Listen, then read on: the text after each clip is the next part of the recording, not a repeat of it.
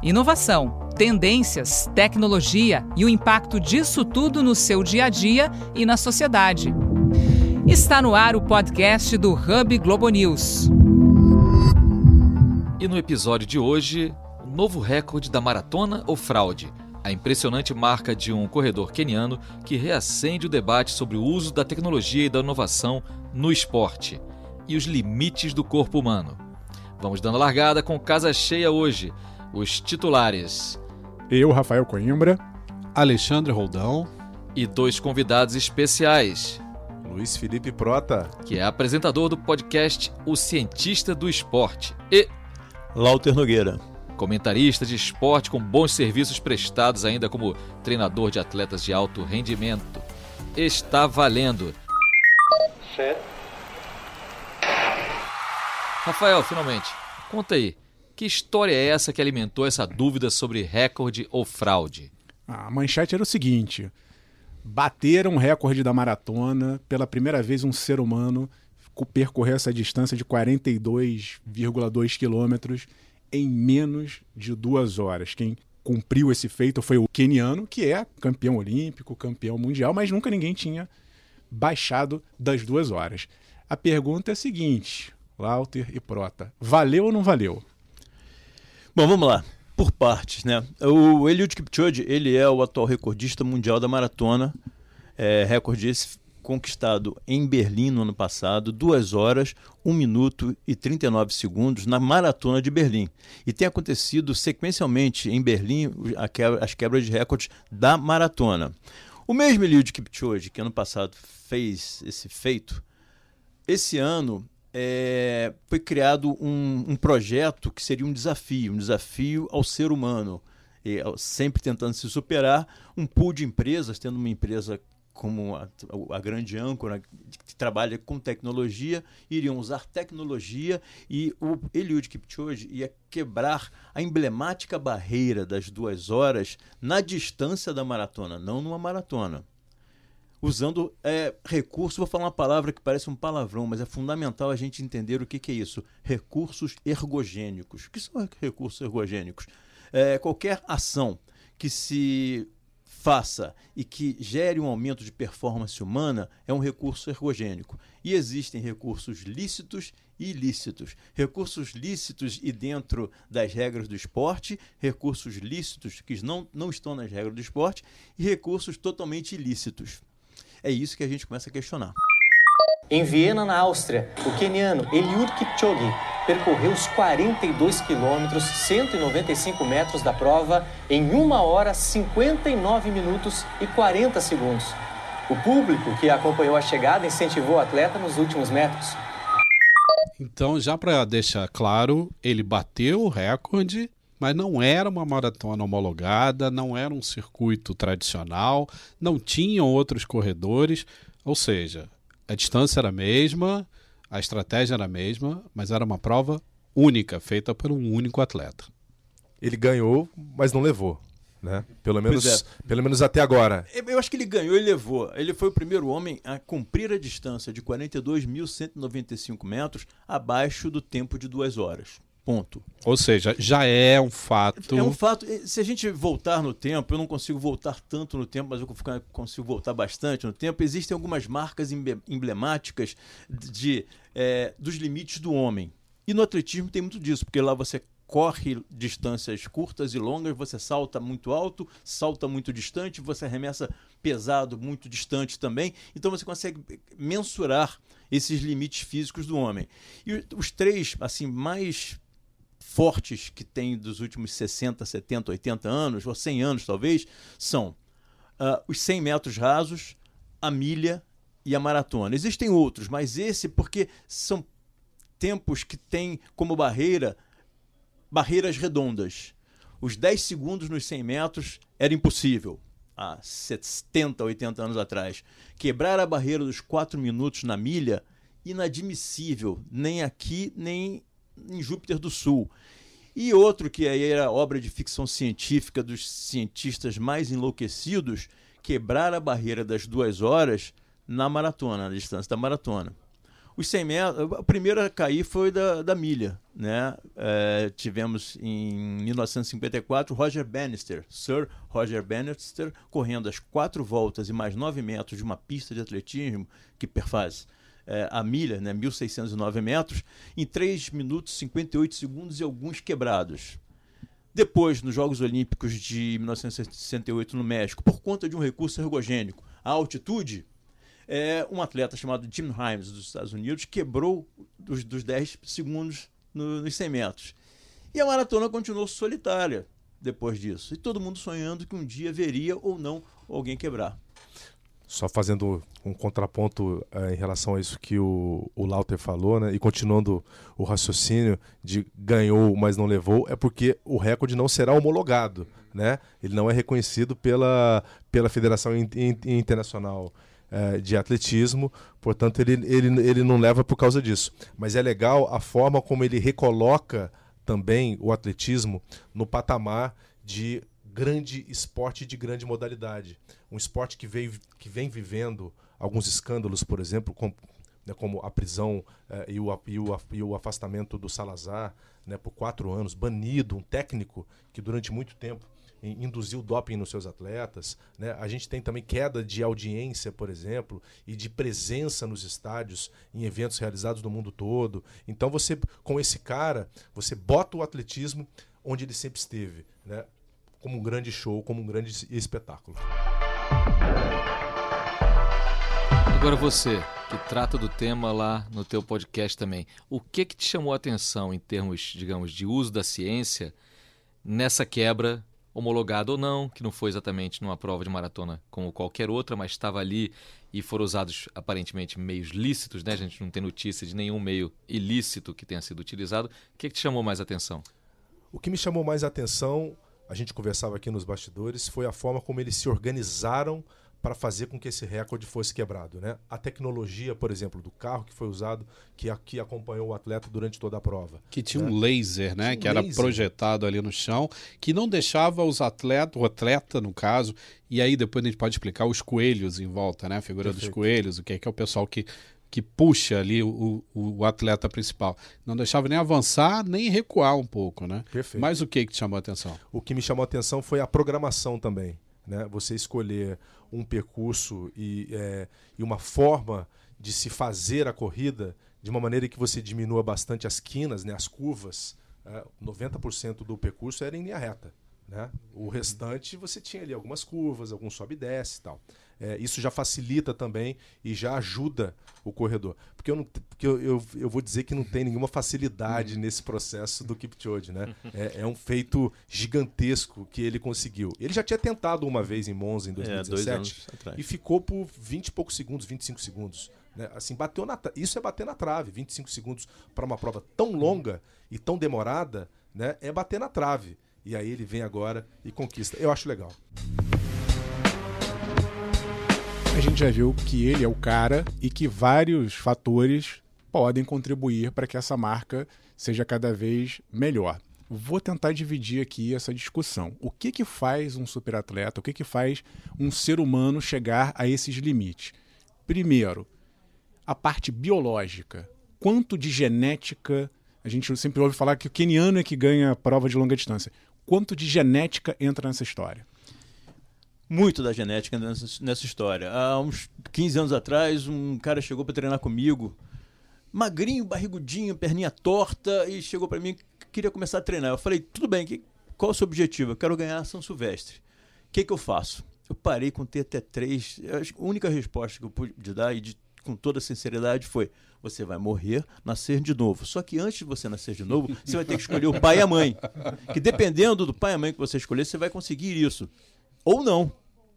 Então, a genética é fundamental. E a, e a, genética é tão fundamental que, por exemplo, uh, por que será que o domínio das provas de longa distância hoje estão geolocalizados num ponto da África, no nordeste da África? É o que, do que eles se alimentam ou é do que eles são feitos geneticamente? É do que eles são feitos geneticamente, porque desde o começo da humanidade, a humanidade acontece, uh, surgiu Por efetivamente ali. um pouquinho é. mais ali embaixo. Eles são o, o, lado nômade dessa humanidade. Aqueles que são que construíam casas e traziam o, a, a, pecuária para dentro da tua casa, eles estão para baixo e para o lado do Oceano Atlântico, lado oeste. Esses andavam e, e só comiam o que colhiam pelo caminho, raízes, brotos, carboidrato puro para ser utilizado nas caminhadas dele. Isso foi ficando, foi sendo perenizado e trouxe essa gente ali. O local onde eles vivem é um lugar muito interessante. Geralmente eles vêm dos altiplanos, tanto da Etiópia quanto do Quênia, Etiópia quanto Quênia, quanto também é, de Uganda. Tudo isso conta, contribui para que esses caras dominem. Agora, voltando assim, dando um salto evolutivo de milhões de anos lá do, de onde você estava, para uma ferramenta que contribuiu muito para esse essa quebra de recorde, o tênis. Dá para dizer que esse tênis é considerado um doping tecnológico? Esse, em, em algum momento nos próximos meses ele vai ser considerado um doping tecnológico. Já está se trabalhando para isso porque a melhora que ele causa não adianta você levantar dessa cadeira e sair correndo para uma loja e tentar comprar esse tênis. E é abusivo o preço dele hoje em dia. Mas o que se, é, o que se colocou nesse tênis é muito eficiente para corredores de altíssimo nível, nível, aqueles atletas que têm um gesto desportivo beirando a perfeição. Na corrida seria aqueles atletas que é, gastam o mínimo de tempo possível do, do contato do pé, do, da sola do pé com o chão essa eficiência é que faz com que esse tênis se torne mais eficiente ainda e a corrida desse atleta seja mais eficiente ainda, né? O quão elástico é esse gesto de tocar e, e ser é, é, expulso. Agora, por mais que isso seja considerado eventualmente, em algum momento, um doping tecnológico, sem dúvida nenhuma que isso vai render muito dinheiro para os fabricantes, né? Porque mesmo se as pessoas o corredor comum, o atleta, pode ser até atleta, mas aquele atleta também é, do cotidiano que treina apenas para se manter em forma, vai querer um pouquinho mirar naquele tênis. Com certeza, mas ele não está disponível comercialmente. É, é, esse tênis que ele utilizou para essa corrida especificamente não está aberto. Né? Eles consideram que esse tênis ele pode ter um ganho de, de, de performance ali por volta de 4%. Né?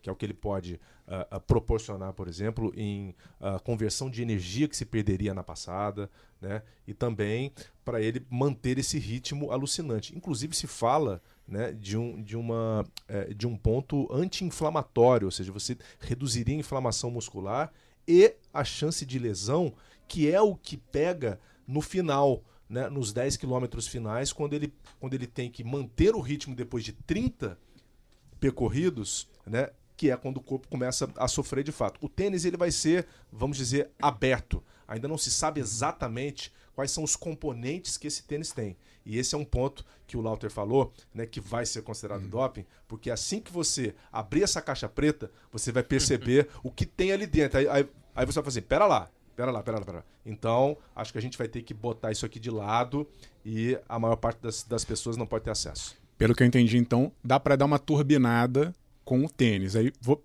Não? É, dá um pedal turbinado. Agora você tem que ser um atleta de altíssima performance. Você tem que ser um atleta que conhe... coloque um. É, saia para a pista e corra 5 metros abaixo dos 14 minutos, abaixo de 3, 2 minutos e 55 por quilômetro, para ser é, ser eficiente, ter efeito em você. E segundo, para que ele não seja é, um malefício muito grande, que aí além de encher os cofres de uma marca esportiva, você vai também encher os cofres dos fisioterapeutas e do, do, do, dos, dos ortopedistas também. Olá, o Rodão usou uma expressão aqui do doping tecnológico. E aí, falando em turbinar, você falou também que a genética conta muito. Mas quanto dá para turbinar um organismo humano do ponto de vista fisiológico? O Prêmio Nobel de Medicina e Fisiologia desse ano falava ali do oxigênio no corpo. Dá para fazer algum tipo de treinamento para que esse organismo supere alguns limites? Já vem acontecendo isso, né? O, o, o organismo humano foi desenvolvido a, a, tal ponto de que hoje é, você vai correr uma maratona. Ao correr uma maratona, vamos fazer uma analogia com automóveis de alta performance. É, se você se preocupa com o combustível que se coloca no seu carro, porque se for um combustível batizado, provavelmente seu carro não vai durar, o motor do seu carro não vai durar muito tempo. É, o combustível que se usa, que os, os carros humanos usam para cumprir uma maratona na intensidade que essa gente co coloca, não é o mesmo combustível que você colocaria treinando arduamente para correr uma maratona para 3 horas e 30 minutos essa hipereficiência orgânica já está sendo trabalhada ainda não pela genética, mas principalmente pelo treinamento de altíssimo desempenho que está sendo feito ultimamente. E essa mudança foi, foi é, acentuada nos últimos 7, 8 anos. Uhum. Por isso que hoje já se sabe que apenas Kipchoge e mais dois ou três atletas têm condições físicas reais de quebrar a barreira de duas horas numa prova de maratona. Provavelmente aconteça em Londres no ano que vem, em abril. Pegando ainda nesse fio aí do que, que dá para fazer para aumentar a performance, a gente lembra, né, não faz tanto tempo assim, sete anos, ciclismo, o escândalo que foi o episódio com Lance Armstrong, né? Sete vezes campeão da, do Tour de France, a prova mais emblemática do ciclismo mundial, e que se viu que nem esse herói estava imune ao desejo de ganhar tudo e de fazer tudo para ganhar tudo, né?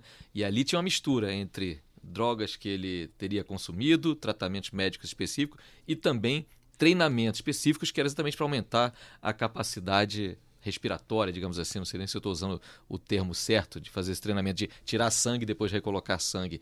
Ou seja, é importante também que o esporte mostre aonde que a alta eficiência ela é uma coisa muito específica e aonde que a nobreza, digamos assim, da competição esportiva pode ser preservada, né, Luiz É, o Kipchoge ele, ele, ele, ele usou uma frase muito legal quando ele termina a corrida e ele é perguntado né, é, sobre o feito e algumas pessoas criticando o fato do, do, tênis, de toda a tecnologia e ele fala assim, ó, ele, ele diz assim, é, é, hoje, hoje nós nós estamos num jardim com, né, com pragas e flores. Hoje a gente vai, hoje a gente está falando de flores e não das pragas. Ou seja, o, o, o que ele bota também para gente é o esporte ele tem que ser limpo, obviamente. Apesar de você não ter um exame antidoping para esse tipo de prova, que é uma prova patrocinada né, de uma empresa química internacional, multibilionária, é, é, é, você não tira também o brilho daquilo que ele fez. Eu acho que a mensagem do Kipchoge é a seguinte, gente, é possível. É possível fazer. Para aquelas crianças que estão lá no Quênia, como o Lauter falou, né, gerações e gerações de atletas que estão sendo formadas, né, as crianças com 10 anos, 12 anos, que já correm, que já praticam esse tipo de, de atividade, elas ficaram sabendo dessa informação.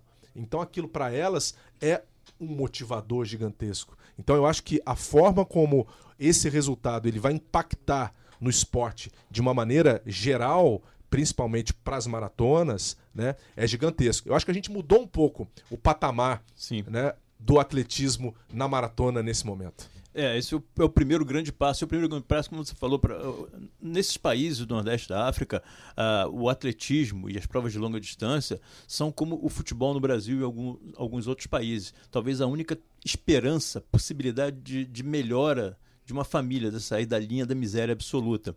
E, de repente, essa expectativa de que um queniano que veio de, um, uma situação muito parecida com a nossa conseguiu fazer o que ele fez aí, levando 100 mil pessoas para o local do evento, levando mais de 7 milhões de pessoas acompanhando em streaming esse momento e comemorando, celebrando com ele, é uma expectativa boa para a gente. Daí pode surgir, podem surgir coisas muito legais. Eu acho que isso é, é, é o que, que vem a, a nossa mente agora e a contagem regressiva para a quebra do recorde dele dentro da maratona.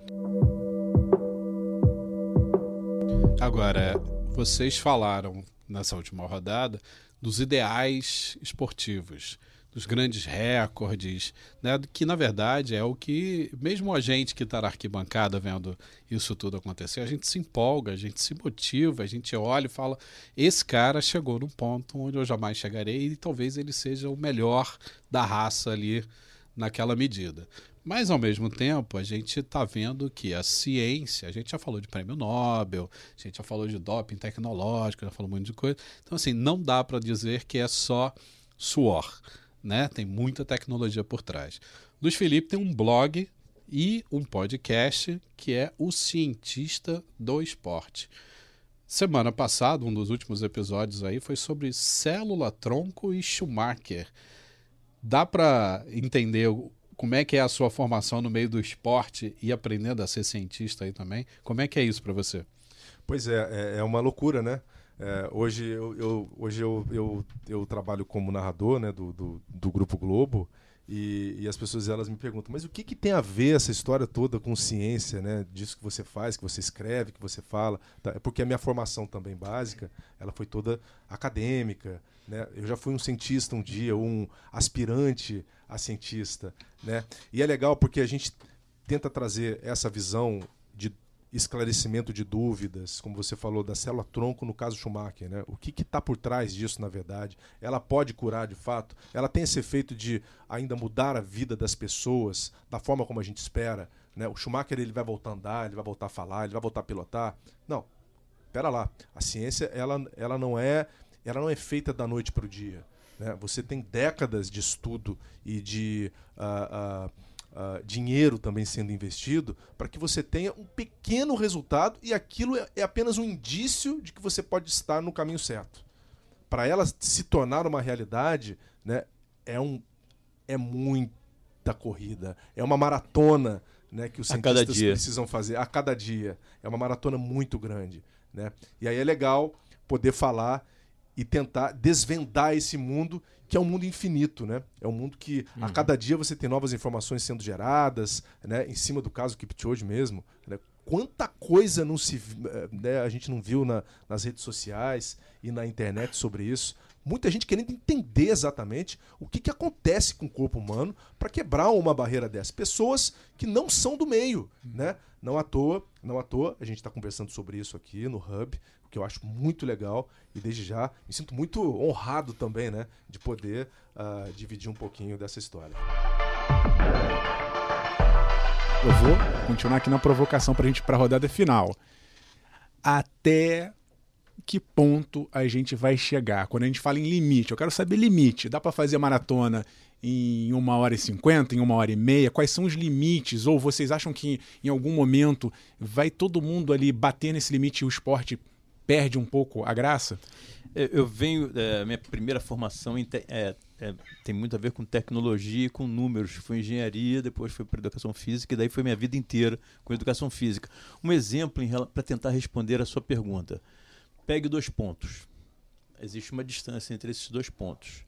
Uh, qual a maneira mais. Em quanto tempo eu vou conseguir chegar de um ponto para o outro mais rapidamente? Qual é a melhor velocidade? É, depois disso, você vai. É, a melhor velocidade talvez fosse você dividindo a distância que separa esses dois pontos por dois e chegando essa distância, a metade do caminho. Depois você vai pegar e trazer novamente a metade do caminho. Você vai conseguir chegar ao ponto inicial dessa forma? Você nunca vai conseguir. É um, é um limite que tende ao infinito. E essa é, acho que é, é a única resposta possível para te dar a respeito de onde vai onde esses tempos, essas marcas vão parar. Não existe limite.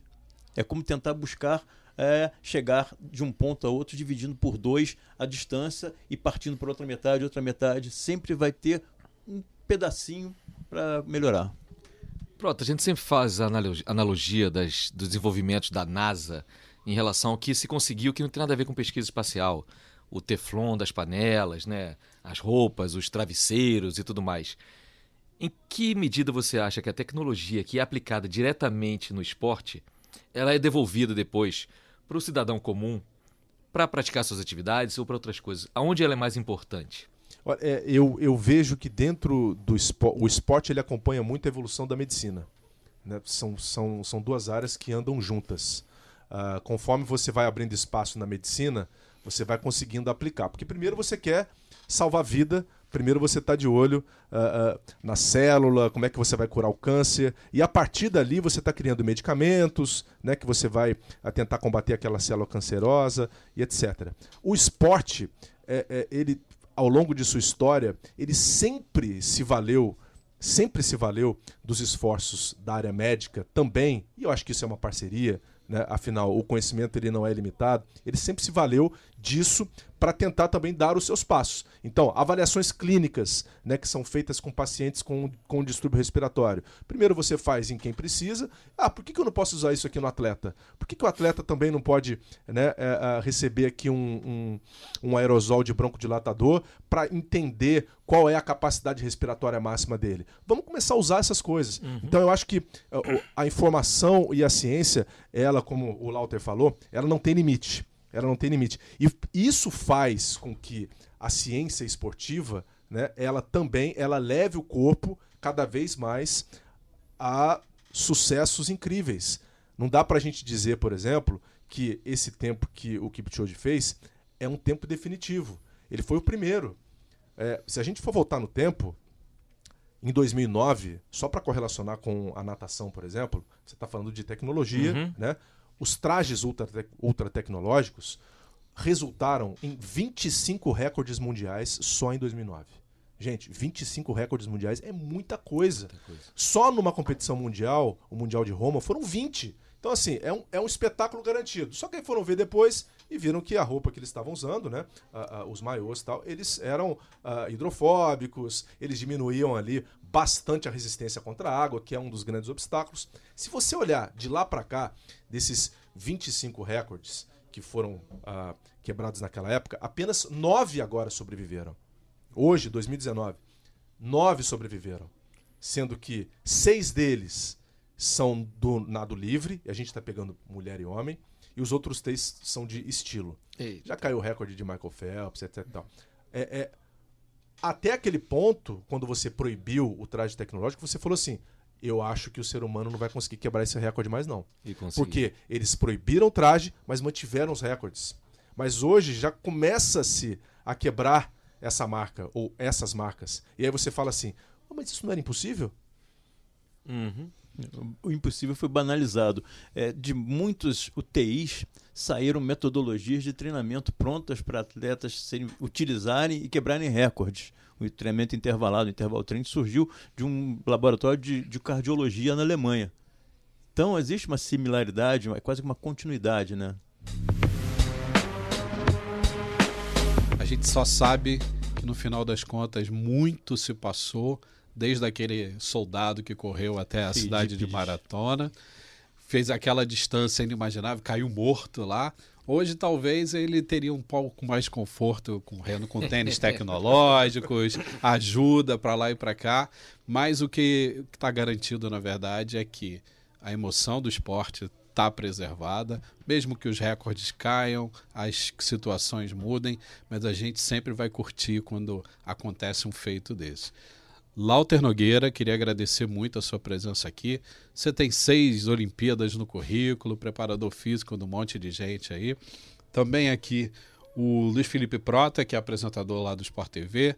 Tem o blog e o podcast quinzenal que chama o cientista do esporte, junto com meu parceiro Guilherme Roseguini, que eu brinco que é uhum. o, o, o, cara que popularizou a ciência esportiva na televisão brasileira. É, ele é um, é, um, é um barato, a gente tem essa parceria, ele está nos Estados Unidos hoje como correspondente internacional da Globo, uhum. né? E a gente grava alguns episódios para tentar também levar a ciência aí para o público em geral, não só para quem quer saber da ciência, mas para o público em aberto. Fica o nosso abraço também para o Roseguini lá nos Estados Unidos. Agora, para fechar mesmo, lembrando que tem podcast do Hub toda semana novinho, vale a pena também as pessoas acompanharem o Hub na TV, sempre falando de inovação, tecnologia, sociedade, isso tudo. Antes de encerrar de verdade, o Lauter deu um spoilerzinho fora do ar, apostando quando seria batido numa maratona de verdade esse recorde, essa marca das duas horas. Você quer fazer essa aposta registrado também ou fica para as pessoas pensarem? Olha, vai ter que voltar aqui depois, tranquilamente, hein? Tranquilamente. Com o que ele fez nesse dia, né, nesse fim de semana lá em Viena, correndo 2 minutos e 50 por quilômetro, todos os quilômetros, chegando comemorando, correndo, sorrindo e fazendo discurso. Vai ser em Londres, é, na Maratona de Londres, em abril, e ainda vai ter a presença, provavelmente, do Kenisa Bekele, que é o seu grande amigo e rival etíope, que vai chamá-lo para dançar. Então, dito isso, Uma hora e 58 e 59. Ih, cravou o tempo, hein? Olha, quem quiser apostar na Bolsa de Aposta de Londres lá, já tem um palpite bom. Obrigado a todo mundo, obrigado a vocês. Eu, fico, Alexandre Roldão, fico por aqui. Eu, Rafael Coimbra, também vou ali fazer meu Cooperzinho de 3 km, está valendo já. e eu, Marcelo Lins, encerrando mais um podcast Hub Globo News. Até a próxima, pessoal.